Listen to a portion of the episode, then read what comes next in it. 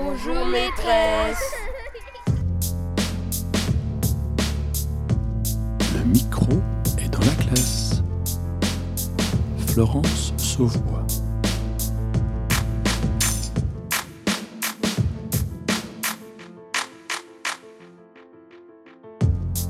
À partir de cette année, les élèves qui ont choisi l'enseignement de spécialité humanité, littérature et philosophie commencent leur initiation à la philo dès la classe de première. Pour les plus jeunes, la pratique des débats philosophiques se développe elle aussi, dès l'école maternelle ou la primaire. Cette pratique a d'ailleurs fait l'objet d'un documentaire en 2018 intitulé Le cercle des petits philosophes, tourné dans des classes de primaire de la région parisienne. Bonjour, bonjour, Frédéric Lenoir. Je vais faire plusieurs fois avec vous des ateliers de philosophie de méditation. Soyez attentif à ce que vous ressentez. J'ai l'impression d'être un bourgeon, mais qui grandit de travers. Est-ce que vous pensez qu'il vaut mieux être mortel ou immortel? C'est mieux d'être mortel, comme ça tu restes en train de manger et dormir.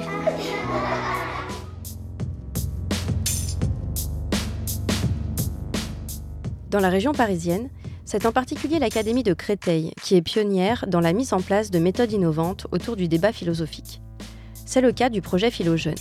Depuis trois ans, un collectif d'enseignants a décidé de mettre en place des discussions philosophiques dans leurs classes de collège et de primaire, en s'inspirant de différentes méthodes de débat. En particulier de celle inventée par Michel Tozzi, la DVDP, Discussion à visée philosophique et démocratique. Ce projet a été lancé dans l'Académie de Créteil avec le soutien de la CARDI et il est développé conjointement au Québec et en France. Mené principalement dans des établissements d'éducation prioritaire, il a pour objectif de développer l'esprit critique des élèves et de les initier aux valeurs démocratiques et civiques pour la pratique du dialogue philosophique. Aujourd'hui, le micro est dans la classe part à la rencontre de ces collégiens qui pratiquent la philo au quotidien. Un reportage réalisé par Diane Béduchot. Pour moi, être esclave, c'est ne pas être libre. C'est euh, être une personne euh, qui ne choisit, qui n'a pas de choix, qui fait ce qu'il doit faire. Alors euh, pour moi, dans la problématique, je trouve que le mot esclave, il est un peu trop fort, car pour moi, un esclave, il n'a pas le choix, alors que pour moi, euh, le progrès, bah, c'est nous qu'on l'a créé, donc on a le choix de l'arrêter ou non. Alors pour moi, euh, un esclave, c'est euh, c'est une personne qui dépend de quelque chose ou de, ou de quelqu'un.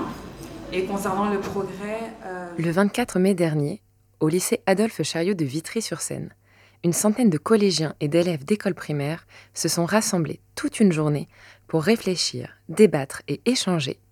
Il s'agissait du deuxième forum académique Philogène sur le thème de la culture. Tout a commencé au mois de juin, il y a euh, trois ans, où euh, Catherine Audrin, euh, accompagnée de Michel Tozzi et d'un certain nombre de, personnes qui étaient des amis euh, un petit peu du réseau de la philosophie pour enfants, nous, ils, donc, ils nous ont réunis à Paris et nous ont présenté cette idée qui était de développer la discussion à visée philosophique avec des enfants et des adolescents. Chose un petit peu inédite, c'est la partie discussion en visée philosophique et démocratique notamment avec des adolescents, c'est-à-dire à l'âge du collège où il y avait très peu de travaux, il y avait très peu d'expériences connues euh, et d'écriture là-dessus. Alors, en ce qui concerne donc la visée philosophique, toute ma réflexion de didacticien de l'apprentissage du philosophie, ça a été d'essayer de répondre à la question suivante à quelles conditions euh, un- un échange dans un groupe peut devenir philosophique, c'est-à-dire développe une véritable réflexivité? Et moi, j'ai déterminé finalement, théoriquement, mais dans la pratique, si vous voulez, trois compétences fondamentales. La problématisation, qui consiste à questionner, disons, se questionner, s'interroger, notamment sur ses présupposés. Deuxièmement, la conceptualisation, c'est-à-dire savoir ce dont on parle, essayer de définir un petit peu les mots, c'est-à-dire finalement les notions, les idées générales et abstraites donc, que l'on utilise. Et troisièmement, euh, argumenter, c'est-à-dire il ne suffit pas de dire quelque chose pour que ce soit vrai, il faut avoir des bonnes raisons de le dire. Et c'est n'est pas, pas seulement savoir ce dont on parle, c'est savoir si ce qu'on dit est vrai. Et c'est l'articulation finalement, disons, de ces trois, disons, compétences qui fait que la discussion peut commencer à devenir philosophique. Alors il y a un rôle de président de séance, donc euh, qui va donner la parole euh, le plus démocratiquement possible selon des règles. Alors les règles, c'est euh, la parole est donnée dans l'ordre dans lequel elle a été demandée. On donne la priorité à ceux qui ne se sont pas encore exprimés. On essaye de justifier son point de vue, disons, quand on parle. On ne se moque pas. et on a la possibilité de ne pas parler. C'est une règle qui est désinhibitrice en fait. C'est parce qu'on n'est pas contraint de parler qu'un certain nombre de se mettent, disons, à parler. Donc ça, c'est un président de séance. On a un reformulateur dont le cahier des charges est d'écouter très attentivement ce qui se dit, de manière à comprendre les propos d'autrui et pouvoir, disons, un petit peu donc les redire. Donc c'est un entraînement à finalement l'écoute et la compréhension d'autrui. Ensuite, on a euh, un euh, synthétiseur, ce qu'on appelle en démocratie un secrétaire de séance, c'est-à-dire quelqu'un qui euh, prend des notes et qui est un peu finalement la mémoire du groupe et qui, soit au milieu, soit à la fin de la discussion, ben, rend compte de ce qui s'est dit, la plupart du temps sous forme d'un compte rendu des idées dans l'ordre chronologique, ou bien bon, de, de, manière plus synthétique s'il le peut, mais c'est beaucoup plus, disons, euh, difficile. Puis il y a des discutants, évidemment, donc on leur demande de prendre la parole, de ne pas répéter ce qui se dit et d'essayer d'appliquer les processus de pensée dont, je vais parler. Et puis ensuite, euh, donc on a des observateurs, ça c'est très important, qui prennent une certaine distance par rapport à ce qui se dit et qui observent le comportement des différents élèves pour voir un petit peu si ce qu'ils font correspond, disons, à leur cahier des charges. Ça, c'est la visée démocratique. Les trois critères retenus par Michel Tozzi sont aussi les trois temps qui structurent les échanges des élèves lors des DVDP, discussions à visée démocratique et philosophique. La DVDP est un débat très réglé, dans lequel les élèves tiennent des rôles précis et suivent plusieurs étapes. Pour commencer, les élèves découvrent la citation et travaillent en amont sur les différents termes qui la composent. Ensuite, le jour de la DVDP, les élèves et l'enseignant répartissent les rôles et rappellent les règles, et alors, les tours de parole peuvent commencer. Les élèves sont assis en cercle et la parole passe d'un élève à l'autre, chacun étant libre de s'exprimer ou non. Chaque tour de parole correspond à une étape de la discussion. De la problématisation à l'argumentation, les élèves réfléchissent à des sujets problématiques tels que la liberté, la culture ou encore le progrès. Euh, pour moi, euh, être esclave, c'est être euh, sous la domination de quelqu'un, d'un maître ou de quelque chose, et euh, d'être sous sa puissance et du coup euh, en être euh, soumis et être privé de sa liberté et de, ses, droits. Pour moi, le progrès, c'est une amélioration. Ça peut être le perfectionnement de quelque chose qui existe déjà ou une évolution en fait, une, personne va dire euh, son avis. Et puis il y a les animateurs qui vont essayer euh, d'appuyer euh, cette argumentation. Et puis les autres pourront répondre, dire s'ils sont d'accord, s'ils ne sont pas d'accord, essayer d'ajouter des arguments et des exemples. moi, je voulais rebondir sur ce que a dit mon camarade Iliane en parlant de l'exemple de la bombe nucléaire. Et ça nous fait revenir à, la, question du thème qui est est-ce que le progrès est neutre car euh, la création de, base était de trouver euh, une énergie, comme il, il a déjà pu dire, et à la fin, bah, ça s'est fini par euh, une bombe qui, qui fait des gros ravages. Et du coup, est-ce que, suivant les personnes qui l'utilisent, le progrès peut changer et devenir bénéfique ou, ou mal, tout simplement? La DVDP développe la culture de la question. Alors, euh, la culture de la question, ça veut dire ben, s'habituer, s'entraîner à poser des questions, se poser des questions, être dans cette attitude finalement d'étonnement dont parlait Aristote. Et ça, c'est quelque chose, disons, qui se cultive. Alors que la culture de l'école, c'est essentiellement une culture de la réponse, puisqu'on est là pour transmettre finalement aux élèves les réponses que l'humanité s'est données par ces grandes formes culturelles qu'elle a inventées. Alors, ça peut être la religion, mais à l'école, c'est essentiellement, disons, la science ou la philosophie. Et là, au lieu d'être dans, la réponse, on est dans le questionnement. Parce que l'intérêt de la question, c'est qu'elle nous met individuellement et collectivement, quand elle s'adresse à un groupe, euh, elle nous amène à réfléchir, puisque toute question appelle une réponse ou, disons, une multiplicité de réponses. Or, en philosophie, euh, peut-être qu'il y a même des, questions qui n'ont pas de réponse, et en tout cas, il y a une multiplicité de réponses euh, qui sont possibles. c'est Maurice Blanchot, par exemple, disait que la réponse, c'est le malheur de la question. Parce que mais quand on a la réponse, euh, la question disparaît. Et donc on arrête de réfléchir. Mal, bah, euh, je reprends du coup encore l'exemple de la bombe nucléaire. Mal, c'est. Par exemple, à la base, on, cherchait une énergie qui était euh, nucléaire pour pouvoir faire plein de choses avec. Et il y a les militaires qui se sont mêlés et ça, fait que du coup, au, lieu de créer une énergie nucléaire qui aurait pu faire plein de choses, on a, on a euh, malheureusement créé une bombe nucléaire qui a pu euh, détruire plusieurs vies. Ça n'a pas été bénéfique, mais ça a été euh, mal. L'usager, si je reprends ce que tu disais, c'était, c'est pas le, progrès qui est bien ou mal entre guillemets, c'est l'usage qu'on en fait.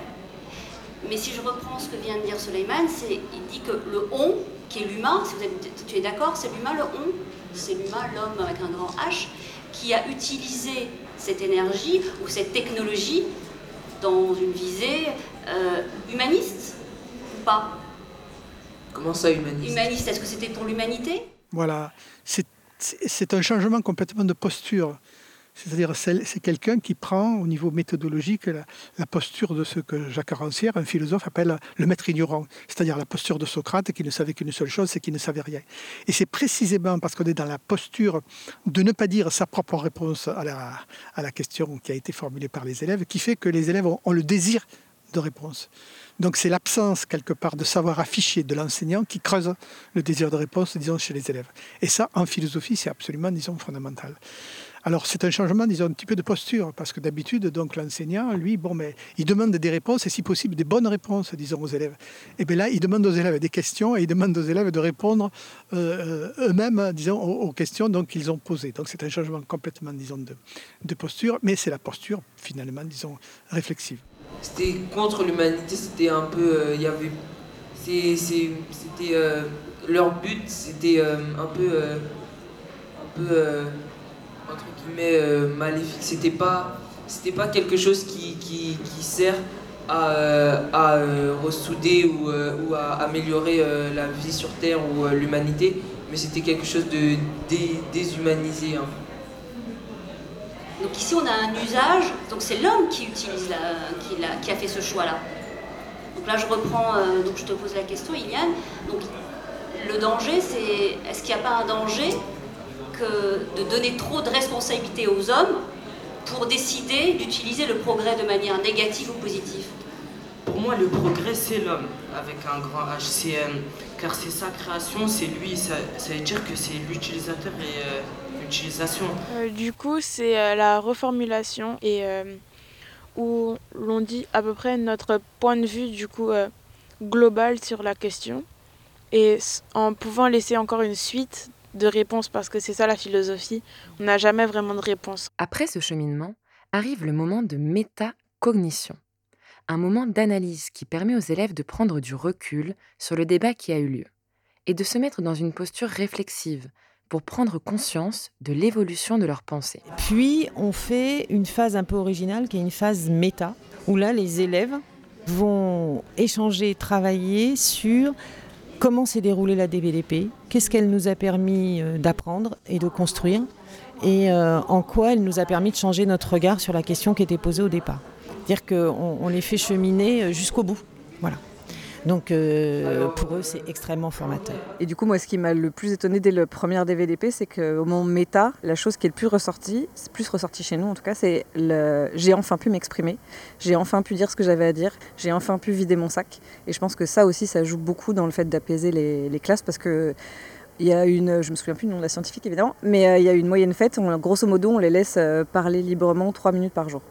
Et là, il y a un espace, temps, où ils peuvent s'exprimer ce qu'ils, enfin, ils, ont, ce qu'ils ont, ils peuvent dire ce qu'ils ont envie de dire et pas la réponse attendue à la question de l'exercice. Euh, euh, et, donc du coup, si le seul moyen d'avoir une vraie pensée, un vrai échange et que ça avance et que justement les, les mentalités et les clichés bougent, c'est de les laisser vraiment dire ce qu'ils ont à dire. Et des fois, c'est des énormités pour nous. Mais voilà, après, il y a toujours un échange avec les autres élèves qui vont, euh, qui vont dire, mais non, moi je suis pas d'accord. la DVTP, ça m'a un petit peu changé d'état d'esprit parce que ça m'a aidé à être plus ouvert d'esprit, mais aussi à ne pas avoir peur du jugement quand je parle, à pas à pas être stressé, à pouvoir m'exprimer devant beaucoup de personnes comme je peux le faire, je sais pas, devant, devant une centaine d'adultes. Voilà, en fait ça apporte vraiment une libération à l'âme. En fait, ça nous permet vraiment de parler et de nous sentir importants et de, et de se sentir écouté surtout. L'expression libre et sans jugement, qui est autorisée pendant les DVDP, est un aspect essentiel. Il participe au volet démocratique de la discussion les élèves s'emparent véritablement de la parole et s'expriment sans censure ni retenue. Mais cela n'est pas forcément évident, ni facile à gérer pour les nouveaux enseignants qui rejoignent le projet. C'est pourquoi la CARDI propose des formations tout au long de l'année pour permettre aux anciens du projet de transmettre leurs expériences aux nouveaux, mais aussi pour continuer à faire évoluer la formation de tous les enseignants. Les difficultés, c'est euh, que c'est nouveau pour, euh, pour moi en tant qu'enseignante de pratiquer euh, la philosophie avec mes élèves, même si j'ai l'habitude du débat argumenté. entrer par, par la philosophie, c'était pour moi une difficulté. pour moi, il y a deux phases un peu délicates. C'est la phase de conceptualisation, parce que j'ai du mal à parfois laisser penser mes élèves sans devoir trop intervenir et en même temps les guider. Et d'autre part, euh, la problématisation où là aussi, euh, j'ai tendance à vouloir euh, un petit peu trop intervenir et en fait je me rends compte qu'ils sont tout à fait capables de faire tout seuls. Donc on a ce que j'appelle les anciens, les vieux, ceux du début qui ont un niveau de formation maintenant important et puis on a les nouveaux qui nous ont rejoints cette année et on a doublé le nombre, c'est-à-dire qu'on est 80 inscrits à la formation. Donc euh, c'est intéressant parce qu'on essaye aussi de diversifier, différencier pédagogiquement la formation euh, par des ateliers. Donc euh, on a un apport commun en général à un moment de la journée. Et puis ensuite, on travaille en, atelier sur différentes difficultés qui se posent quand on met en place dans un établissement. Donc au début, on a eu un petit groupe de huit établissements avec euh, une quarantaine de personnes. On s'est institutionnalisé en groupe de travail, si je puis dire. Et puis on s'est auto-formé avec des chercheurs comme Todzi, comme Edwige Chirouter, voilà, tous ces gens de, de, qui travaillent sur, sur, ces questions de philosophie avec les enfants. Euh, et puis on a appris les uns des autres aussi, hein. on a réfléchi. Euh. Depuis le début du projet, plusieurs dizaines d'enseignants se sont formés sur l'Académie de Créteil, et les bénéfices du dispositif sont déjà visibles chez les élèves. Le premier effet des débats, c'est de développer l'esprit critique et la capacité de raisonnement des élèves. Les enseignants qui animent les débats demandent fréquemment aux élèves de préciser leurs pensées, d'affiner leurs arguments, et progressivement, les élèves se dotent de précieux outils de langage et sont capables d'avancer collectivement vers une pensée critique. En fait, ils prennent conscience qu'ils euh, euh, donnent des avis, mais que les avis, ça suffit pas. Il faut les étayer, il faut les confronter au discours de l'autre. Et de cette confrontation dans les discours, eh bien, naît ce qui s'appelle la pensée. Alors, c'est lié aussi, de mon point de vue en tant que professeur de sciences, c'est lié aussi à la réforme. C'est-à-dire que la réforme du collège nous a demandé en tant que professeur de sciences d'intégrer vraiment euh, nos élèves dans l'actualité, type le réchauffement climatique par exemple, et euh, il est évident qu'avec les cours que nous faisions, enfin il est évident pour moi que les cours que nous faisions avant se basaient énormément sur des documents établis, historiques et extrêmement intéressants pour les élèves, mais finalement nous poser la question de comment enseigner des questions vives actuelles, réchauffement climatique, vaccination par exemple, en sciences. Et donc par conséquent, Philogène a été pour nous, en tout cas pour moi et mes collègues de sciences, une porte d'entrée vers un nouvel univers qui n'était pas du tout le nôtre au départ, euh, qui nous a permis de finalement euh, questionner et vraiment problématiser ces questions euh, de sciences et société. Alors de mon point de vue, ce que ça change fondamentalement, c'est la capacité des élèves à distinguer ce qui est leur propre finalement vision des choses acquise par la famille, par les on-dit, par les médias, d'une vraie réflexion poussée en groupe, donc de différencier vraiment les opinions d'être capable d'identifier leurs origines de ces opinions, que ce soit voilà, les publicités par exemple, les chaînes YouTube, et finalement une réflexion qui va être approfondie, questionnée sur des savoirs scientifiques. Et pour moi, c'est ça que ça a changé énormément, c'est-à-dire cette capacité pour nos élèves euh, de non plus d'avoir peur des sciences ou de considérer les sciences comme quelque chose qui devait finalement appartenir à des, appartenir à des privilégiés, mais plutôt au contraire, quelque chose qui devait être capté par tous les citoyens du monde, mais dès lors que les citoyens du monde étaient capables de les comprendre et de comprendre les enjeux de société qui étaient associés. Ils arrivent à problématiser, à faire l'effort de définir, de conceptualiser les choses dont ils parlent, d'aller vers l'évidence, et après à argumenter. L'argumentation, c'est ce qui vient, enfin, chez mes élèves dans mon collège, c'est ce qui vient le plus vite, et le reste suit derrière on les prépare à mieux appréhender, à mieux comprendre, mieux analyser le monde dans lequel ils vivent pour euh, s'engager, pour euh, acquérir du pouvoir d'action. On les prépare à, à cet esprit critique dont on parle beaucoup, mais qui est rarement incarné dans les classes, donc dans le scolaire. On les prépare à, voir, euh, à conscientiser les savoirs, toutes les formes de savoir. On leur apprend à travailler ensemble, à coopérer, à incarner le démocratique qui est euh, lu et appris dans tous les cours de manière théorique. Et dans les DVDP, dans les communautés de recherche, dans ce dispositif phylogène, ils le vivent, ils l'expérimentent, ils le questionnent et ils agissent. Du développement de l'esprit critique à l'apaisement du climat scolaire, il n'y a qu'un pas. Comme l'explique Catherine Ferrier, déléguée académique à la CARDI, et Daniel Overlo, recteur de l'Académie de Créteil. Dans les classes qui participent au projet Philogène, la collaboration et la coopération s'installent naturellement et profitent à l'ensemble de l'établissement.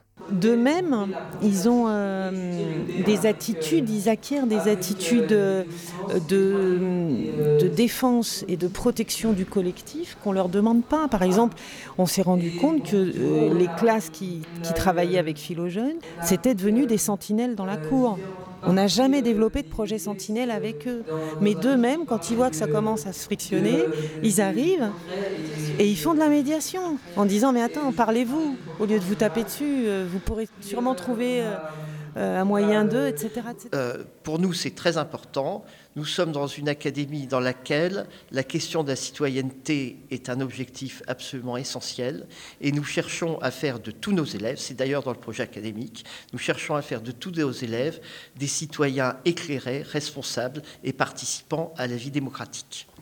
Et nous partons de l'idée que euh, le fait que les élèves euh, discutent entre eux, échangent, eh bien, ça les fait grandir. Euh, la discussion philosophique eh bien, remplace la confrontation par les points. Après trois ans d'existence et d'évolution, le bilan de ce projet innovant est très positif, comme l'explique le proviseur du collège Chevreul. Non seulement j'ai eu des retours des élèves, des familles et des enseignants, mais j'ai eu euh, surtout des observations, des observables du résultat que ça produit. Il se trouve qu'on a trois classes, nous qui sont particulièrement investies parce que ce sont des classes coopérative dans lequel la DVDP est un peu au cœur du projet de la classe. Et euh, j'ai pu observer année après année l'évolution des élèves via des conseils coopératifs en fin d'année qui me permettent d'avoir un échange avec ces élèves. Et j'ai mesuré le, bon prodigieux de la pensée de ces élèves, de leur capacité à s'exprimer, à avoir confiance en même pour s'exprimer face à des adultes et s'exprimer face à un conseil de classe, c'est pas pas très facile. Euh, donc euh, j'ai pu l'observer de mes propres yeux. Mais au-delà de ça, ce sont des, parents qui l'année dernière venaient vendre le concept de la DVDP parce qu'ils en avaient perçu les fruits chez leurs enfants auprès d'autres parents euh, pour faire la pub du collège. Donc, euh, donc euh, je l'ai vu chez les parents aussi. Et bien évidemment, les élèves, il suffit de voir leur fierté à, l'issue d'une séance ou leur inquiétude lorsqu'ils ont l'impression de ne pas avoir complètement réussi à aller au bout de, de, de l'exercice pour mesurer à quel point ils sont fiers de ce qu'ils font. Et je terminerai en disant que j'ai aussi vu des anciens élèves qui, au lycée, essayent en tant qu'élève de promouvoir euh, la DVDP. Et alors là, quand ça devient euh, des, ambassadeurs élèves, on sait qu'on a gagné. C'est plus facile maintenant d'argumenter et de préciser ce qu'on dit et de donner notre avis parce que maintenant on est plus à l'aise dans tout ce qui est avis personnel et et euh, remise en question de tout ce qu'il y a autour de nous. Par rapport à tout, on, est tous, euh, on a tous un avis euh, assez différent. Et c'est ça qui est drôle, c'est qu'on partage notre avis bah, pendant des débats philosophiques. c'est vrai que ça nous permet de, faire évoluer notre point de vue et de, de temps en temps, c'est vrai, de le changer. Parce que du coup, c'est vrai que ce que disent d'autres gens, c'est souvent très très pertinent et ça nous permet vraiment de, bah, de nous instruire. Euh, c'est quelque chose qui est très subjectif et euh, chacun a son avis. Et en fait, surtout les DVDP, on n'est pas sur euh, essayer de convaincre les autres. On veut juste partager nos idées et grandir mentalement. Lancé comme un groupe de travail composé d'une trentaine de personnes, le dispositif Philogène est aujourd'hui une expérimentation développée dans toute l'Académie de Créteil, qui essaime dans plusieurs dizaines d'établissements. Aujourd'hui, ce sont les élèves eux-mêmes qui transmettent la méthode du débat aux plus jeunes qui se lancent dans le projet. Ces élèves, appelés ambassadeurs, se chargent d'accompagner les novices dans leurs réflexions et vont jusqu'à animer les débats. Cette inclusion démocratique des élèves dans tout le dispositif illustre en creux le changement de posture et des pratiques des enseignants, qui accompagnent au quotidien la construction d'une pensée critique autonome et indépendante chez leurs élèves.